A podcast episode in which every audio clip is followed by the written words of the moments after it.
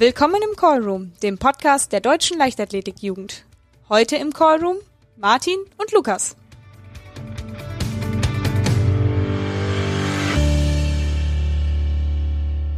Willkommen zu einer neuen Folge des Podcasts Callroom. Mit mir ist wieder der Martin dabei. Hallo zusammen. Und äh, ja, wir freuen uns, dass ihr auch dieses Mal wieder eingeschaltet habt äh, zu unserer neuen Folge. Wir haben in dieser Folge einiges vor, wollen aber vorher noch mal kurz äh, etwas von letzter Folge auflösen. Da hatten wir als Frage in den Raum gestellt, wofür denn der Name unseres Maskottchens Jule steht. Die richtige Antwort dazu lautet, die meisten von euch werden vermutlich auch drauf gekommen sein, Jugend Leichtathletik. Könnte auch für junger Leopard stehen, habe es mir aber aufgefallen. Könnte auch, tatsächlich. Aber ich glaube, der Gedanke war eher Jugend Leichtathletik. Ja, so viel zu letzter Folge. Kommen wir aber jetzt zu dem, was wir heute vorhaben. Martin, was machen wir denn heute? Genau, wir werfen mal einen Blick auf die ersten Wettkämpfe, die so stattgefunden haben. Natürlich aus dem, aus dem Blickwinkel der Jugend auf Möglichkeiten, die uns Corona zum Training lässt oder gelassen hat. Vor allem halt die Initiativen, die die verschiedenen Vereine und Verbände da gestartet haben. Und haben natürlich ein Interview für euch vorbereitet, dieses Mal mit Lucy Kienast. Dann schauen wir doch mal direkt auf die äh, Hallenwettkämpfe, die jetzt anstehen, beziehungsweise die schon stattgefunden haben, wo uns zuerst auffällt, so viele sind es leider gar nicht in unserem Corona-Plan, den wir immer noch haben. Unter anderem müssen wir leider ja sagen, dass zum Beispiel die deutsche Jugendhallenmeisterschaft ausfällt. Das ist ja eigentlich immer ein Termin, auf den wir uns freuen, den wir hier auch gerne behandelt hätten. Gibt es leider dieses Jahr nicht. Das soll aber nicht heißen, dass es nicht gar keine Wettkämpfe gibt, denn vor einigen Tagen gab es ja schon so eine Art Testwettkampf in Leverkusen, ne Martin? Genau. Hier waren ja auch deutsche Topathleten am Start. Bei den Männern hat übrigens der 16-jährige Lennart Hartenberg aus Wattenscheid eine richtig gute Leistung abgeliefert und hat mal kurz den deutschen, die deutsche U18 Hallenbestleistung eingestellt mit 6,75 Sekunden die ja doch schon über 20 Jahre, beziehungsweise wenn man das erste Mal anguckt, schon über 40 Jahre Bestand hat. Ja, ich kann mir auch vorstellen, dass wir vielleicht den Lennart bei so einer guten Leistung auch mal irgendwann im Podcast begrüßen könnten. Ja, das wäre doch mal eine Idee. Vielleicht fragen wir ihn ja irgendwann mal. ja, ähm, tatsächlich äh, hat er ja auch danach gesagt, dass er sich auch noch zutraut, schneller zu laufen. Also ich glaube, das eine oder andere Hundertstel traut er sich schon noch zu. Ja. Ich denke vor allem halt, wenn Zuschauer wieder da sind, dann hat man noch ein bisschen Punch hinten raus. Genau, er hat auch extra im Interview nachher gesagt, dass man irgendwie nicht die gleiche Energie hat, wenn man ohne Zuschauer läuft und dass es sich das echt komisch anfühlt. Ja, da ihr uns ja ein bisschen zeitverzögert immer hört, können wir leider die Sachen, die jetzt beispielsweise bei den ISTAF Indoor Meetings passieren, noch nicht mit aufnehmen. Aber wenn da was Spannendes ist, dann reden wir natürlich beim nächsten Mal darüber. Absolut. Ähm, es ist wirklich auch uns ein Anliegen, dass wir immer auf die Wettkämpfe dann zurückblicken oder vielleicht auch mal einen Ausblick geben, wo tolle Jugendathleten am Start sind. Ist halt jetzt nur leider in der Corona-Phase so, dass wir da nicht so viel haben. Aber glaubt uns, da kommt noch einiges. Jetzt hast du ja eben schon angesprochen, die Jugend-DM fällt ja dieses Jahr leider aus in der Halle. Aber nichtdestotrotz hat sich ja das Jugendteam etwas Kleines dafür überlegt. Genau, denn sonst ist es ja bei Jugend-DMs immer so, dass wir da auch vor Ort sind und ein Rahmenprogramm bieten, was unter anderem besteht aus einem Stand, wo wir zum Beispiel Spiele anbieten, wo man auch ein bisschen was gewinnen kann. So, wenn es keine Jugend-DM gibt, können wir auch nicht vor Ort sein. Aber wir können ja trotzdem irgendwie was für die jugendlichen Athleten machen, zumindest was mögliche Gewinne angeht. Und da sind wir wie so vieles andere auch auf einen virtuellen Ansatz jetzt gekommen. Und ähm, ja, da haben wir äh, uns was überlegt für das Wochenende des 13. 14. Februars, wo ja dann auch Hallen-DM ursprünglich hätte sein sollen. Genau, seid gespannt und lasst euch überraschen. Und ähm, wir können, glaube ich, schon mal sagen, dass das auf Instagram stattfinden wird und es wird äh, quasi eine Art Gewinnspiel sein. Ich weiß nicht, wollen wir auch schon sagen, was wir denken, was der mögliche Preis ist? Ich weiß nicht. ich weiß auch nicht. Sollten wir das nicht ein bisschen Überraschung lassen? Doch, wir lassen das als Überraschung. Wir lassen das als Überraschung. Wir sagen nur so viel. Es lohnt sich. Genau. Jetzt am Wochenende, das ist ja, wenn ihr das jetzt hört, ist es im Zweifel das nächste Wochenende. Guckt mal auf unserem Instagram-Kanal vorbei. Das ist äh, dlv-jugend. Da gibt's einen kleinen Ersatz zumindest für die jetzt abgesagte Jugendhallen-DM. Aber nicht nur die Jugendhallen-DM wurde abgesagt, sondern auch das Training ist ja fast überall gerade zumindest eingeschränkt. Ja, da hat ja wahrscheinlich jeder eigene Erfahrungen mitgemacht. Durch Corona können wir seit einem Jahr nicht mehr in Gruppen trainieren, so wie wir wollen. Zumindest nicht durchgängig, ja. Nicht durchgängig, auch nicht vielleicht die Anlagen benutzen in dem Umfang, wie man das als Athlet gerne will. Dennoch waren ja die meisten Vereine nicht untätig und haben sich was äh, überlegt. Und da wollen wir heute ein bisschen drüber reden. Denn es gab ja da ganz viele verschiedene Ansätze. Der DLV unter anderem hat sich auch dafür interessiert. Deswegen gab es einen Wettbewerb, wo man die besten Corona-Trainingsideen einreichen konnte. Und das hat auch zu einem ziemlich enormen Rücklauf geführt. Äh, insgesamt 97 Initiativen sind da eingegangen. Das sind ja bei weitem nicht alle, die so stattgefunden haben. Genau, aber das sind nur die, die da auch wirklich was eingereicht haben, die einfach mal ihr Training in Corona-Zeiten vorgestellt haben. Des Weiteren hatten wir auf Instagram auch eine Umfrage gemacht, wo wir euch mal gefragt haben, wie trainiert ihr jetzt äh, in Zeiten, wo man nicht mehr einfach in Gruppen auf irgendwelche Tatanbahnen rennen kann. Und ja, wir selber haben ja auch eigene Erfahrungen, über die wir reden können. Das stimmt, die haben wir. Ja, und heute möchten wir einfach mal so zwei, drei Beispiele uns mal rauspicken, euch vielleicht mal vorstellen und vielleicht auch, auch wenn es hoffentlich nicht mehr so lange nötig ist, noch eine Idee geben, was ihr denn noch machen könntet. Genau, also ich habe auch beim Lesen von diesen Initiativen auch noch zwei, drei Sachen für mich mitgenommen, die ich so auch noch nicht auf dem Schirm hatte, von dem, was möglich ist. Ja, dann lass uns mal starten. Dann würde ich sagen, schauen wir doch mal auf die Antworten, die bei Instagram eingegangen sind. Das waren nämlich auch einige. Von daher würde ich auch erstmal nämlich im Vorfeld Danke sagen an die rege Beteiligung. Wir kriegen wahrlich nicht bei äh, allen Sachen so viel Rückmeldung wie jetzt bei dieser Umfrage, die wir hatten. Und wir wollen da auf mal ein paar Sachen eingehen, die eingegangen sind. Zum Beispiel hat uns die Lisa Marie geschrieben, was sie alles macht. Sie hat nämlich in der Corona-Zeit äh, viele neue Sachen entdeckt, unter anderem äh, Sprints und Koordinationsübungen im Wald oder im Feld. Ihr Dachboden ist zu einem Kraftraum geworden, wo sie dann Wasserflaschen als Gewichte nimmt. Sie schreibt natürlich auch, dass es schwer ist, aber mit großem Willen geht's dann doch. Und unter anderem ist dann sogar der Spielplatz zur Weitsprunganlage geworden. Ja, ganz ähnlich sieht's bei Annika aus. Die macht Dauerläufe zu zweit oder Kraft- oder Stabi-Training dann über Zoom. Ist auch bei äh, einem Nutzer namens Lotti Carotti so ähnlich. Da gibt's auch im Training viele Videokonferenzen und dazu kommen dann eben auch noch strukturierte Trainingspläne. Und Hanna Marie probiert sich selbst fit zu halten, geht also oft joggen, macht dann auch Workouts, die sie sich selber zusammenstellt. Hat also da offensichtlich schon ein bisschen Erfahrung gesammelt. Das ist auch gar nicht schlecht, ne? Also einfach als Trainingsphilosophie auch so eine Phase zu nutzen, um einfach ein bisschen Grundlagenausdauer zu sammeln. Wir wissen natürlich jetzt nicht, welche Disziplin da primär im Fokus steht, aber grundsätzlich oft joggen zu gehen und irgendwie deswegen die Fitness zu, äh, zu steigern, ist auch nicht schlecht. Und die Jasmin haben wir auch noch, die hat nämlich genau das alles gemacht, nämlich kreuz und quer trainiert. Heißt also nicht nur Krafttraining auf der Matte und viel Ausdauer im Freien, also nicht nur laufen, sondern fährt dann auch noch Rad oder sogar Ski. Geht Ja. hier gerade nicht. nee, also wir, in- wir müssen vielleicht sagen, wir kommen aus NRW. Äh, wenn hier einmal im Jahr Schnee liegt, dann reicht das leider trotzdem nicht zum Skifahren. Würde ich aber auch sehr gerne machen als Crosstraining. Ja, auf jeden Fall. Also wenn man das kann, lohnt sich auf jeden Fall. Hilft natürlich auch ein bisschen bei der Verletzungsprävention. Wenn man dann so viele verschiedene Sachen macht, dann äh, genau bleibt man schön gesund, kann eine schöne Grundlagenausdauer bilden. Und wenn dann doch irgendwann wieder reguläres Training möglich ist, hat man eine richtig schöne Grundlage, um dann damit zu starten. Das äh, habe ich mir auch gedacht bei einer Einsendung, die wir von der Maria bekommen haben. Die hat nämlich gesagt, dass sie jetzt die Corona-Zeit nutzt, um zu versuchen, die ewigen Verletzungen loszuwerden. Es ist natürlich erstmal sehr belastend, wenn man so lange Verletzungen mit sich rumschleppt.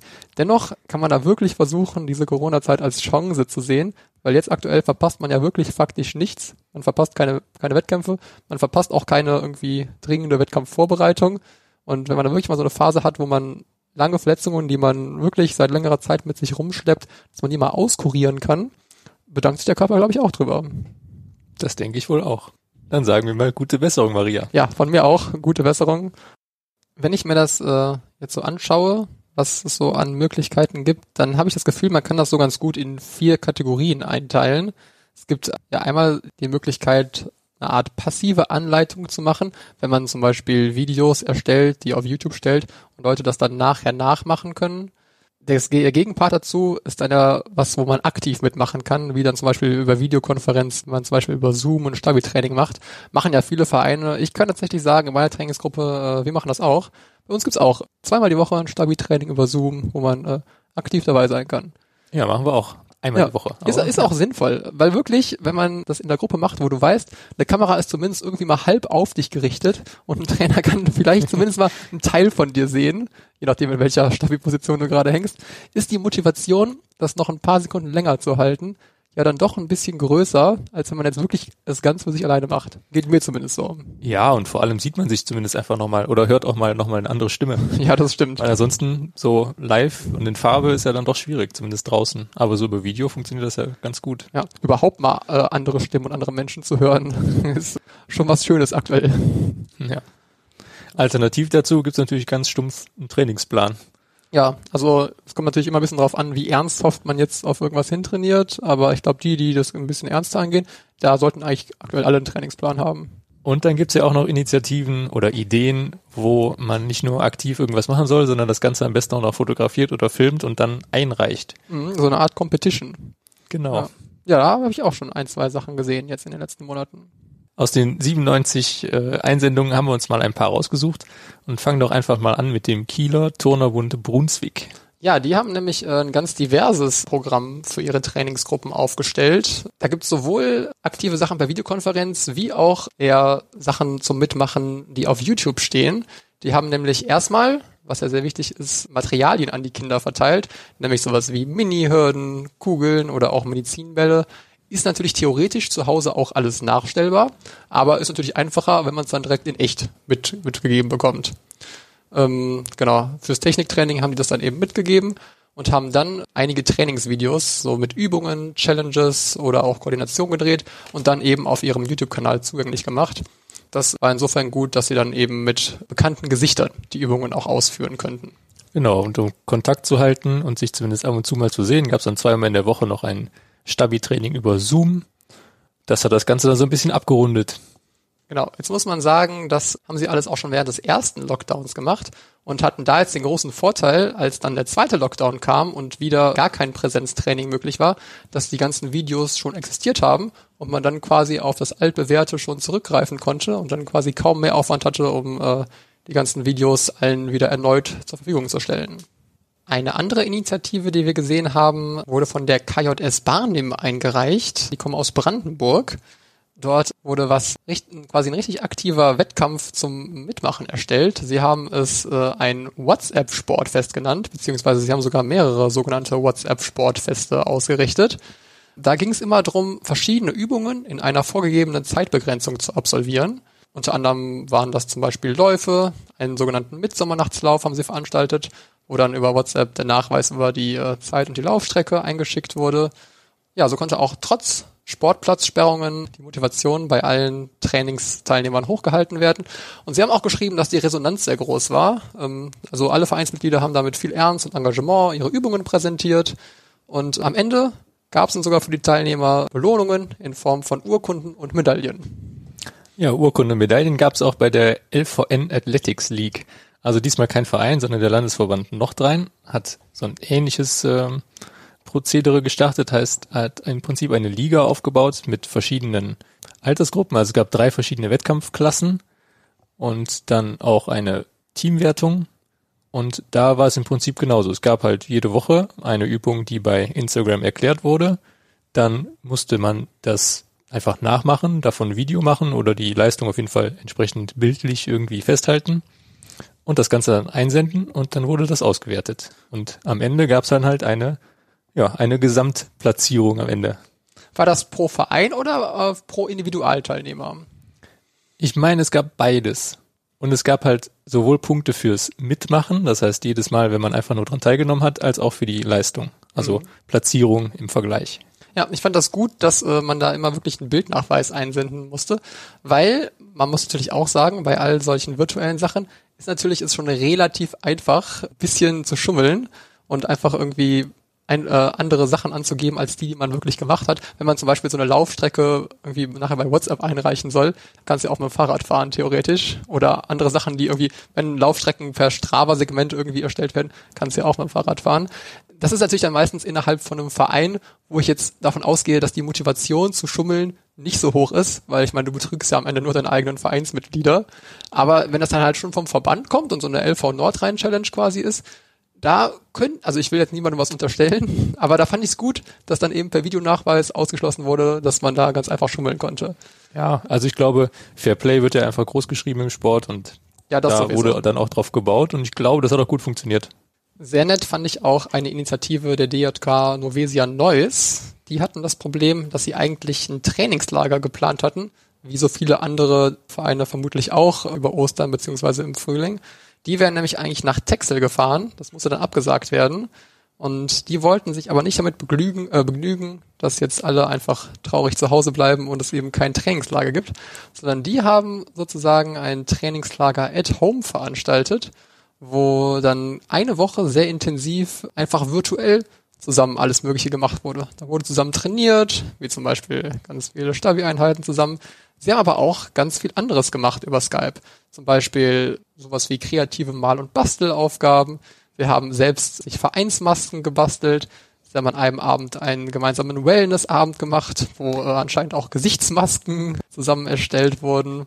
Und das halt immer virtuell vom Laptop, sodass da richtig eine intensive Woche draus geworden ist. Und haben natürlich auch ganz wichtig den Trainingslager-Tanz eintrainiert. Ja, das sehe ich auch gerade. Das geht natürlich virtuell auch ganz gut. Ja, da hat dann jeder, glaube ich, sogar am Ende sein Tanzvideo ans Trainerteam geschickt. Genau, so ist dann aus einem abgesagten Trainingslager was dann eben nicht in Texel stattfinden konnte, äh, noch eine sehr intensive Woche geworden, die dann zwar nicht physisch gemeinsam begangen wurde, aber wo man dann doch viel virtuell zusammen gemacht hat. Ganz kreativ waren auch die Leichtathleten vom TSV Bergheim aus Baden-Württemberg. Die haben nämlich ihr brandneues Maskottchen Komi einfach in den Einsatz geschickt und haben da dann Videos mitgedreht. Heißt, da waren dann gar nicht so die Athleten erstmal gefragt, live mitzumachen, sondern das Maskottchen selbst hat dann Videos aufgenommen von sich, wo es dann verschiedene Fitnessübungen macht oder Stabi-Einheiten. Das ja, klingt schon sehr interessant. War ja auch ganz praktisch, dass die haben das Maskottchen zum 125-jährigen Bestehens ihres, ihres Vereins äh, erstellt. War natürlich dann praktisch, dass es genauso fertig geworden ist, dass es dann zur Corona-Zeit eingesetzt werden konnte. Aber wenn ich gerade so über Maskottchen nachdenke, die Übungen machen, ne? wenn ich da vielleicht an Jule denke und jemanden, der Jule manchmal verkörpert, da kommt mir doch die Frage auf, ob wir nicht auch in Zukunft vielleicht mal Jule sehen, die Übungen vielleicht auf Instagram vormacht. Das ist natürlich eine witzige Idee, ne? Ja, meinst du, Jule würde ein paar Liegestütze schaffen? Ah, ein paar Liegestütze auf jeden Fall. Ja. Also ein paar Squats schaffe ich auch. Nee, nicht, äh, schafft Jule auch. Ja, schafft Jule auch. Also ich würde, glaube, wenn äh, da Bedarf besteht, dann schreibt er uns auch gerne mal einen Kommentar, was für Übungen Jule machen soll. Dann schauen wir mal, ob wir da äh, was äh, hinbekommen.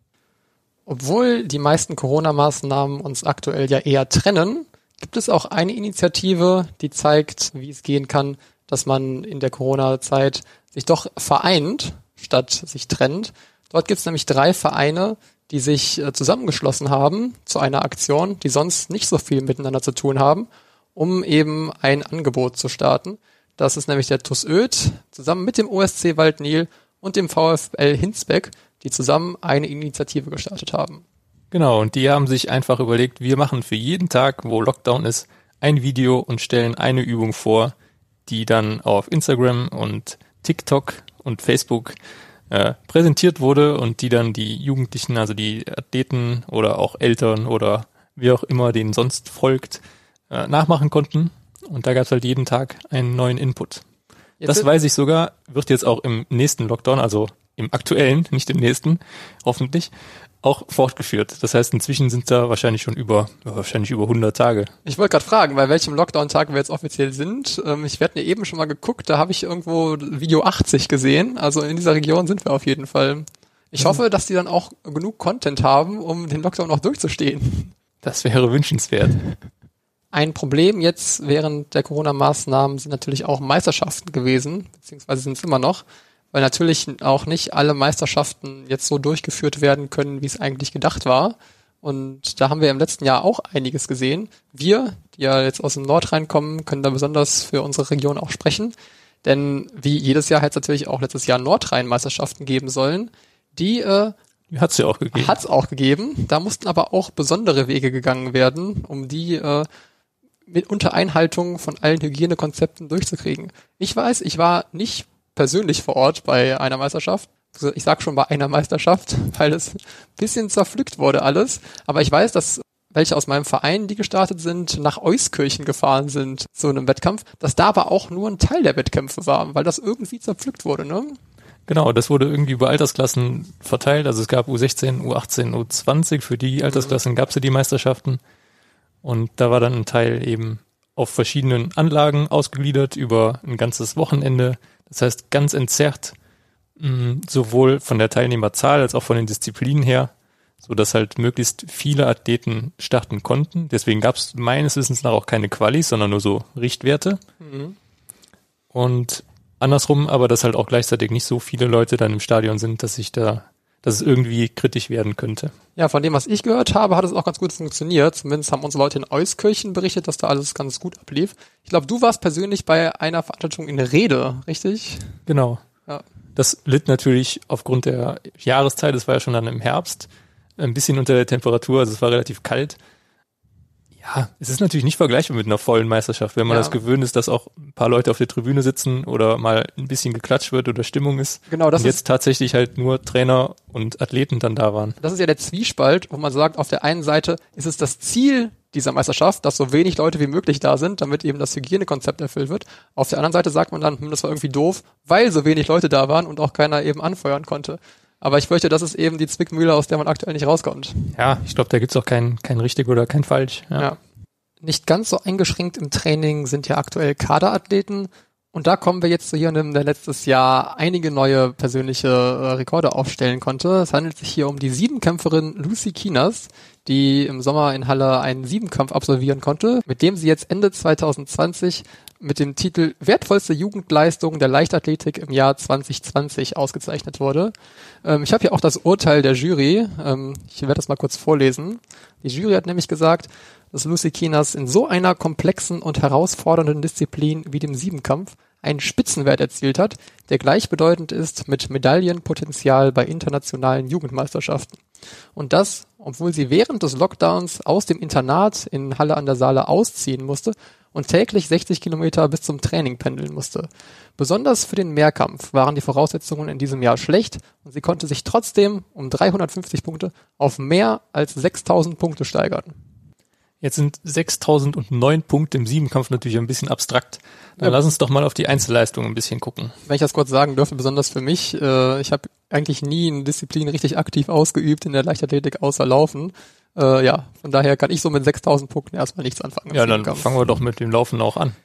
Ja, meinst du? Das ist ja eher die letzte Disziplin, die man macht. Die will ich mir gerne zum, zum Schluss aufheben. Ja, dann können wir auch das zum Schluss machen.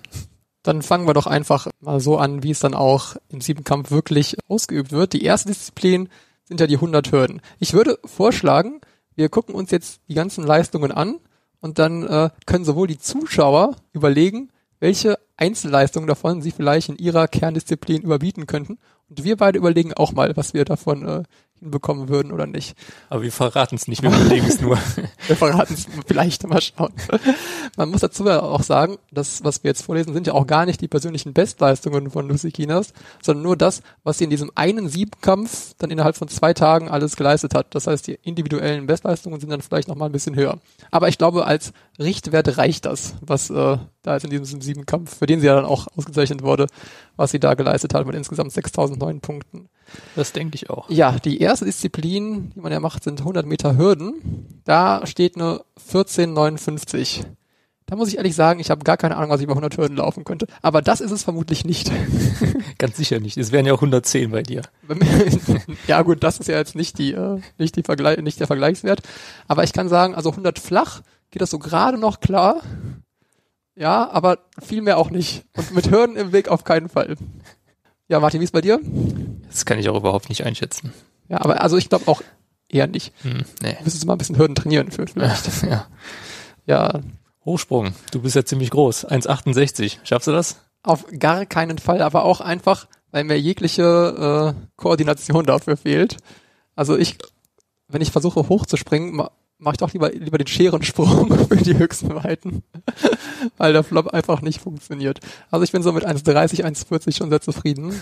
Du hast doch Talent im Hochsprung, oder? Ja, aber 1,68 komme ich auch nicht dran. Nee, ja. Gut, dann das nächste ist dann Kugelstoßen mit der 4 Kilo Kugel. Da hat Lucy Kinas 13,83 Meter gestoßen.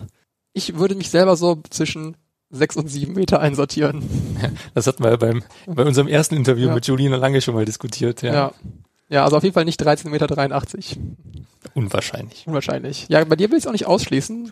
Hm. Ist ja vielleicht bei den Disziplinen, wo es nicht ums Laufen geht, ein bisschen talentierter noch. ja, dann die 200 Meter in 24,35. Da müssen wir jetzt einmal, kommen wir jetzt ins Überlegen. Ja, Martin, traust es dir könnte, könnte klappen. Ja, aber ich, oh, ich weiß Doch, nicht. Ich glaube schon. Ich, ich würde es mir, glaube ich, nicht zutrauen. Nee, nee, ich glaube ich mir nicht. Dir würde ich es aber auch wahrscheinlich zutrauen.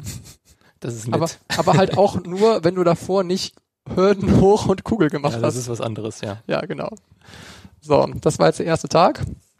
Dann kommt der zweite Tag. Der beginnt mit dem Weitsprung. Hat äh, Lucy Ginas äh, eine 6,22 gesprungen. Das ist weit. Das ist sehr weit. Also in, ich glaube, deutschen Sportabzeichen ist Gold für uns 5 Meter glatt. Ja, oder da- knapp drüber, aber ja. Nee, ich glaube, es ist wirklich 5 5,00 Meter. Und das bin ich immer schon hart am struggeln. Ja, ich habe zuletzt immer Hochsprung gemacht, deswegen kann ich da wenig zu sagen. Ja, stimmt. Also ich sag, 5 Meter ist, ist Grenze bei mir. ja, also 6,22 wären es auf keinen Fall. Ja. Ja, dann als vorletzte Disziplin gibt's Speerwurf mit dem 600 Gramm Speer. Da äh, hat sie 47,30 geworfen. Das ist jetzt auch wieder sehr schwer einzuschätzen, weil man es wahrscheinlich nie macht, ne? Ja, selten. Wenn du aber überlegst, 47 Meter ist halt auch schon so ein halber Fußballplatz, ne? Ja, mit dem Schlagball ist, geht das klar, aber mit dem Speer ist dann schon wieder ordentlich. Kann ich jetzt auch für mich nicht behaupten, weil ich auch am Werfen einfach sehr untalentiert bin. Fangen kann ich ganz gut, ist in der Leichtathletik leider irrelevant. Ist nicht gefragt. Ja. Nein. So, pass auf. Jetzt aber unsere jetzt, Kerndisziplin. Jetzt, jetzt, jetzt können wir glänzen. Jetzt kommt nämlich als Abschluss die 800 Meter. Da ist sie dann eine 219,8 gelaufen. Und da können wir, glaube ich, von frohem Herzen sagen, wenn wir ausgeruht an den Start gehen, können wir schneller als eine 219 laufen. Ah, ich glaube auch mit Vorbelastung. Ja, das da bin ich mir gar nicht so sicher. Also kommt halt auf die Vorbelastung an. Ich weiß, was du jetzt denkst, aber wenn du halt wirklich sechs Disziplinen am Limit gemacht hast, da, da muss dein PR aber schon deutlich unter 219 liegen, dass du dann halt 219 läufst, oder? Ja, das stimmt. Weil also wir hatten letztes Mal so ein Trainingswochenende, wo wir äh, einiges gemacht haben und dann zum Abschluss nochmal 5000 Meter vollgelaufen sind. Und da lag ich aber auch so stabil, ich glaube so eine knappe Minute über meiner Bestzeit. Einfach weil halt die Ja, aber wenn du das da jetzt runterbrichst, dann passt es doch. Vielleicht. Ja, von daher, oh, wir, würden- wir, wir als reine Läufer, die natürlich auch nichts werfen können und nichts anderes können, würden uns eine 219 ungefähr zutrauen. Von daher würde ich sagen, dass, äh, wenn man das mal so aufgeschlüsselt sieht, sind das ziemlich beeindruckende Leistungen. Ja, das in jedem Fall. So, und wir freuen uns jetzt sehr, dass wir Sie auch persönlich im Podcast haben. Hallo Lucy Kienast.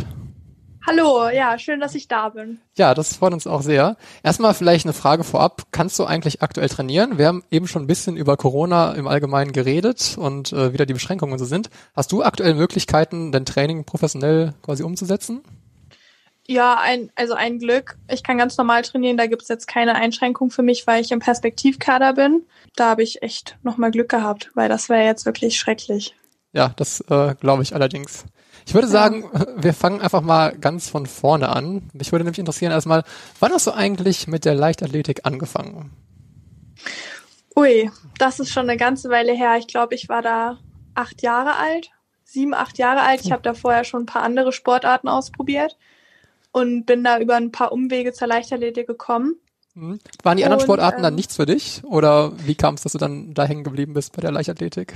Ja, also grundsätzlich, meine Mutter wollte immer, dass ich irgendwie Sport mache, weil ich schon immer sehr aktiv war und nie ausgelastet eigentlich, wenn ich mich nicht bewegt habe.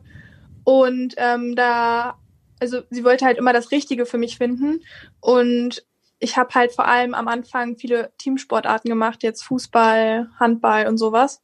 Und habe dann aber recht schnell gemerkt, dass das eher nicht so mein Ding ist, weil ich komme damit nicht klar, wenn, wenn ich in Topform bin und aber meine Mannschaft nicht und wir verlieren deswegen und Mhm. ich bin nicht dran schuld. Da bin ich halt nicht mit klargekommen und dann ja, ist es halt irgendwann dann die Leichtathletik gewesen, weil genau da gibt es halt das Problem nicht. Wenn es dann nicht läuft, dann ja, dann liegt es halt nur an mir.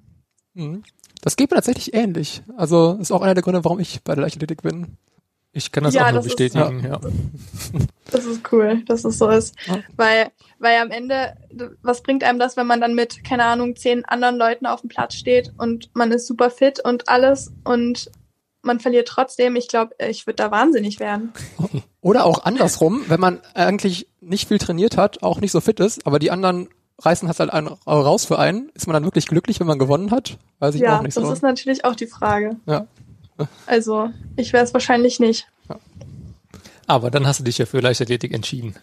Genau, ja, ein Glück. Und irgendwann hast du dir dann ja wahrscheinlich auch, oder ist dir bestätigt worden, oder du hast es festgestellt, dass du da doch einigermaßen Talent dafür hast. Weißt du das noch, wo das so klar war? Also ich muss sagen, und das soll jetzt nicht eingebildet klingen, aber das war eigentlich, war in den anderen Sportarten auch klar, dass ich da Talent für habe. Ähm, und in der Leichtathletik eigentlich auch, also ich kann mich halt einfach gut bewegen, also so hat dann später ein bisschen nachgelassen, weil ich gewachsen bin und dann gar keine Koordination mehr über meinen Körper hatte ähm, oder gar keine Kontrolle mehr. Aber eigentlich gleich von Anfang an habe ich schon gemerkt, dass ich, dass ich da Talent für habe. Aber in dem Alter, wenn man da so sieben, acht, neun Jahre ist, da denkt man natürlich noch nicht darüber nach, das später vielleicht mal neunmal die Woche zu machen. Das ist wohl wahr, ist ja. auch gut so. Ja. Ja, und dann macht man ja im Jugendalter erstmal sowieso alle Disziplinen und dann kommt ja irgendwann der Moment, wo man sich, wo sich die meisten Athleten dann für eine Disziplin entscheiden. Du hast aber gedacht, dir gefallen alle Disziplinen so gut, dass du keine Disziplin aufgeben möchtest. Ja, genau. Also das war so, ich bin hier auf die Sportschule in Halle gekommen und Halle ist ja im Prinzip Bundesstützpunkt Siebenkampf oder Mehrkampf. Da wurde halt gleich von Anfang an sehr viel Wert drauf gelegt, dass man alles macht. Mhm. Ist ja auch klar, also im Jugendalter sowieso. Und ich bin halt relativ spät auf die Sportschule gekommen. Da hatte sich halt noch keine Disziplin so herauskristallisiert, wo man hätte sagen können, okay, die wird's. Ja, und dann kam das dann halt, dass ich irgendwie, also ich dachte eigentlich auch nicht, dass ich Siebenkämpferin werde. Ich dachte eher, ich werde Weitspringerin. Das dachte ich tatsächlich noch vor ungefähr anderthalb Jahren. Ich weiß auch nicht, wie das dann jetzt am Ende wirklich so kam ich habe einfach mich schockverliebt in den Siebenkampf. Ist denn dann, obwohl du den Siebenkampf so magst, trotzdem Weitsprung deine Lieblingsdisziplin? Kann man das so sagen oder? Kann man tatsächlich mittlerweile nicht mehr so sagen. Also es ist halt die Disziplin, die ich am besten kann. Und ja, die macht mir schon extrem viel Spaß, aber mittlerweile zum Beispiel werfe ich auch total gerne Speer. Also eigentlich alles. Außer jetzt vielleicht Hochsprung, das ist nicht so meins.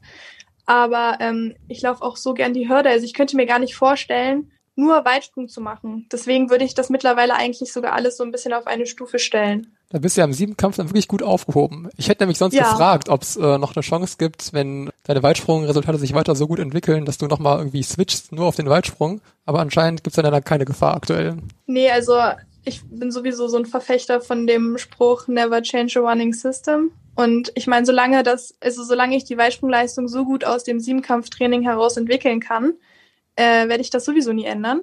Mhm. Und ähm, sollte es dann natürlich wirklich irgendwann vielleicht nicht reichen, was ich jetzt mal nicht denke und auch nicht hoffe, für den Siebenkampf, dann könnte man natürlich auch irgendwann vielleicht doch mal drüber nachdenken oder wenn man älter wird, Richtung nur Weitsprung zu gehen. Aber das ist jetzt eigentlich wirklich gar nicht so das, was ich mir vorstelle. Weil ich glaube, ich bin halt auch 1,90 Meter groß. Ich hm. glaube nicht, dass das so gut wäre, wenn ich nur Weitsprung trainieren würde. Also ich würde, glaube ich, um dieses Siebenkampftraining gar nicht herumkommen. Ja, ist schon eine besondere Belastung, gerade wenn man so nur Weitsprung trainiert. Das ist richtig. Ja. ja. Jetzt hast du eben gesagt, dass du äh, auf eine Sportschule in Halle gehst. Ist das so ein richtiges Internat oder? Ja, genau. Also das ist ähm, ein Sportinternat. Mhm. Und ich bin da halt mit 14 Jahren dann draufgekommen. Also ich bin jetzt mittlerweile nicht mehr im Internat. Ich habe jetzt mittlerweile eine eigene Wohnung in der Nähe von der Schule. Aber ja, an sich bietet halt die Schule die Möglichkeit, allen Sportlern, egal wo die jetzt herkommen, wenn die die entsprechenden schulischen und sportlichen Leistungen erfüllen, halt aufs Internat zu gehen und dann halt Schule und Sport eigentlich perfekt miteinander irgendwie zu verbinden. Mhm. Jetzt stehst du ja kurz zu deinem Abi. Klappt das immer noch so gut? Ähm, ja, tatsächlich, weil ich hatte die Möglichkeit, meine Schulzeit zu strecken. Deswegen habe ich halt dieses Jahr also schon eine hohe Belastung, weil ich mein Abi schreiben muss, aber ich habe in manchen Fächern schon letztes Jahr mein Vorabitur gemacht, ähm, weil ich die Oberstufe praktisch um ein Jahr verlängert habe. Und deswegen ist das ein bisschen entstresst alles. Interessant. Ich wusste gar nicht, dass das so, so einfach nee, geht. Das habe ich auch nicht gewusst. Ja, genau deswegen. Und das ist halt auch der Grund, warum ich, wir sind nur zu viert in einer Klasse. Und das vereinfacht das Ganze halt nochmal mehr, wenn man natürlich, dann ist das im Prinzip fast wie eine Einzelbetreuung, der Unterricht. Ja, das klingt ja wirklich nach äh, einem sehr schönen System. Ja, ja, das ist perfekt. Also ich meine, am Ende ist es dann halt wirklich so, wenn man, man hat ja dann 36 Schulstunden die Woche oder sowas wenn man, das kann man natürlich nicht mit neun bis zehn Trainingseinheiten die Woche kombinieren, wenn man dann noch lernen muss und so. Mhm. Und deswegen ist es dann an unserer Schule jedenfalls so, dass die wirklichen Leistungssportler und die, die halt noch Ambitionen haben, dann später das auch weiterzumachen, den Sport, dass die dann halt die Möglichkeit bekommen, die Schulzeit, Schulzeit zu strecken. Das heißt halt, man, man muss zwar ein Jahr länger machen, aber ja, sonst funktioniert das halt alles nicht. Und deswegen ist, bin ich jetzt zum Beispiel auch nur in einer Klasse mit Leuten, die genauso ambitioniert in ihren Sportarten sind wie ich halt. Ist halt perfekt. Cool. Ähm, wie war das denn jetzt aber während des Lockdowns, beziehungsweise aktuell ist ja auch noch Lockdown? Konntet ihr da konstant auf dem Internat bleiben oder musstet ihr irgendwie zwischendurch auch mal irgendwie das alles räumen? Also wie es jetzt gerade in dem zweiten Lockdown ist, weiß ich tatsächlich gar nicht. Also wie es da gelaufen ist, ich glaube, die mussten alle raus. Hm. Aber ich hatte ja das Glück, dass ich letztes Jahr in die Wohnung gezogen bin. Und deswegen bin ich dem Ganzen so ein bisschen entgangen. Aber ich glaube, grundsätzlich gerade jetzt ist halt, also ich gehe auch gerade zur Schule, weil Oberstufe muss ja in die Schule gehen. Hm, also immer noch ähm, physisch, also kein, kein Online-Unterricht? Genau, genau, ganz oh. normal. Ich habe ganz normal auch mal den gleichen Stundenplan wie bevor es Corona gab. Oh. Und ähm, ja, ich glaube, die, also die, die jetzt in der Oberstufe sind, die dürfen alle im Internat wohnen, aber die anderen haben ja natürlich sowieso Homeschooling. Ja. Ja, ich hatte tatsächlich was gelesen, dass beim ersten Lockdown äh, du auch noch von, davon betroffen warst, dass das Internat komplett geschlossen war und du dann. Ja, äh, genau. Ähm, ich musste da nämlich pendeln, mhm. weil ich wohne ja, weil sonst wäre ich ja nicht im Internat. Ja. Offensichtlich, äh, ich musste da immer so, ich weiß gar nicht, 50, 60 Kilometer immer mit dem Zug hin und her pendeln und hatte ja da aber noch keinen Präsenzunterricht und bin dann praktisch jeden Tag von zu Hause nach Halle mit dem Zug gefahren zum Training und dann wieder zurück. War das wirklich 50, 60 Kilometer eine Strecke nur?